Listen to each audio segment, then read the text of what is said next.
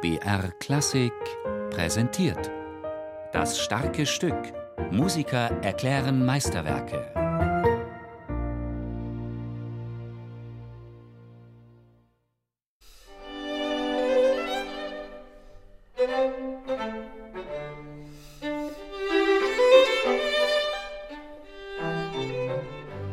Am 10. November 1792 trifft in Wien ein junger Mann aus Bonn ein.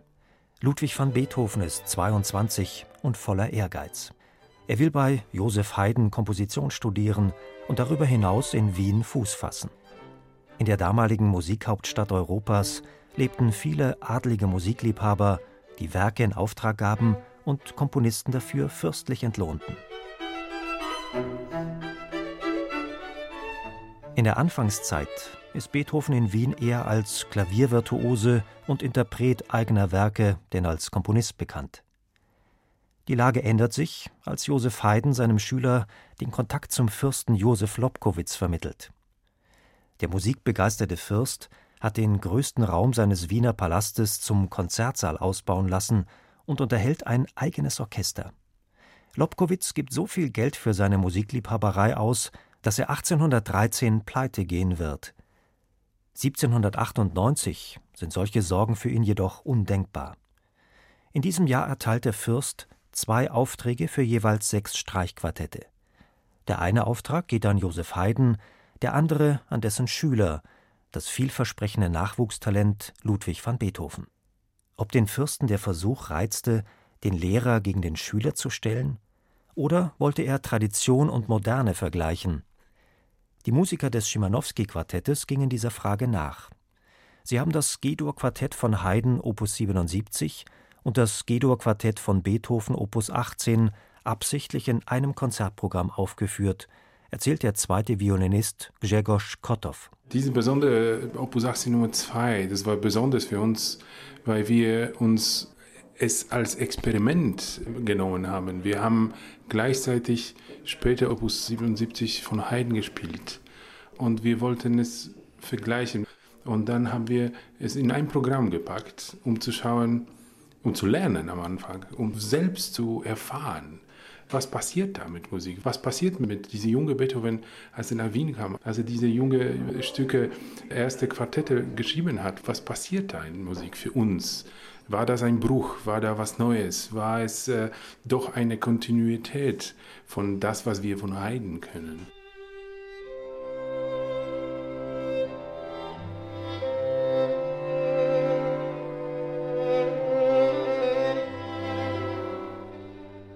Wir wissen, Haydn war damals schon ein großer Meister.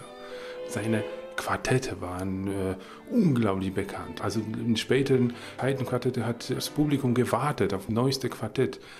Und dann kam Beethoven. Und er wollte natürlich, also wir haben es festgestellt, er wollte sicherlich in diese Wiener Stil komponieren, unbedingt. Ja? Er wollte unbedingt das zeigen, ja, ich kann es auch so. Wahrscheinlich, ja. Aber dann haben wir natürlich festgestellt, wie, wie viel voller die Partitur schon war. Was, was für eine unglaubliche Wendungen passieren, die bei Haydn nie passieren würden. Selbstbezeichnungen, Sforzati, äh, dynamische Bezeichnungen, da waren schon richtig experimentelle Sachen, die, die damals wahrscheinlich Publikum schon aufgeregt hat. Also zumindest muss es für Aufregung sorgen. Der 28-jährige Beethoven sucht hier wohl nach seinem eigenen Stil.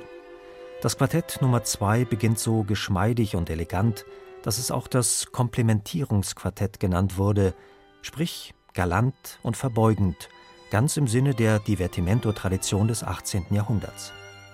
Der Einfluss Haydns sei unüberhörbar, sagt Grzegorz Kotow. Allerdings, bereits im zweiten Satz, dem Adagio, bricht Beethoven mit den Traditionen und stößt augenzwinkernd die Hörer vor den Kopf. Es ist natürlich typisch unglaublich, da wunderbar langsamer Satz, aber da haben wir diese schnelle Teil, die uns alle immer überrascht, quasi Scherzo oder Scherzando. Man weiß nicht, was es bedeutet. Es hat wahrscheinlich auch Ursprung an ältere Musik, die Form ABA und diese klassischer Ursprung auf der Suche, aber eben mit synkopische Wendungen. Also da haben wir Titi mit, mit Legati, die im schnellen Tempo ganz anderes wirken. Nicht so klassisch, sondern eher verrückt, tänzerisch. Und es ist natürlich überraschend. Also wenn man diese Adagio, dieser langsame Satz hört, dann würde man niemals denken, da in der Mitte passiert, sowas passiert. Ja. Das ist wieder das ist wieder überraschend. Beethovens Humor entfaltet sich im dritten und vierten Satz.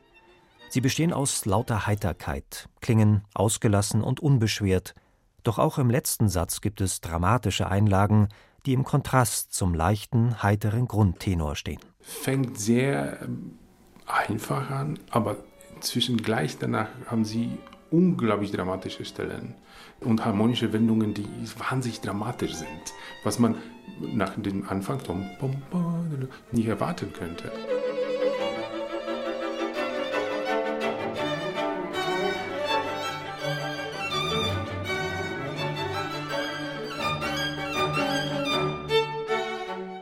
Josef Haydn hatte von den sechs bestellten Quartetten nur zwei geschaffen.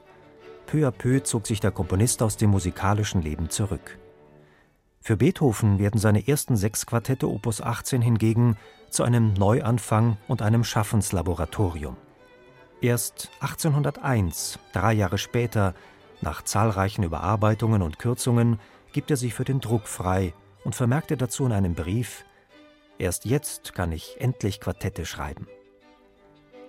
Die sechs Quartette Opus 18 widmet Beethoven seinem Förderer, dem Fürsten Lobkowitz. Dieser bedankt sich für die Widmung fürstlich. Mit einer Leibrente von jährlich 600 Gulden und einer Schenkung von vier kostbaren Streichquartettinstrumenten aus den Werkstätten von Guarneri und Amati.